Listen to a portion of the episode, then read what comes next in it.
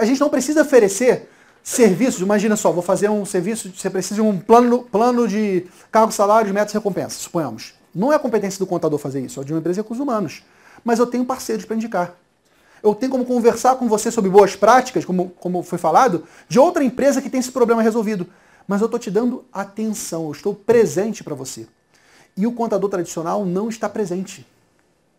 Então é nesse momento que o choque de diferença entre um modelo e outro fica muito evidente. Porque você está presente falando o que interessa para o cliente, e o outro contador lá, tradicional, não está presente e só fala de coisa chata. Faz sentido, gente? A base é você arrancar a dor do cliente, mostrar que você vai dar atenção para essa dor e mostrar da clareza para ele como o contador tradicional não trata dessa dor.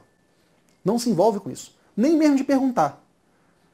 E aí você está mexendo com as emoções. Poxa, isso é tão importante para mim, por que, que o meu contador não me ajuda com isso?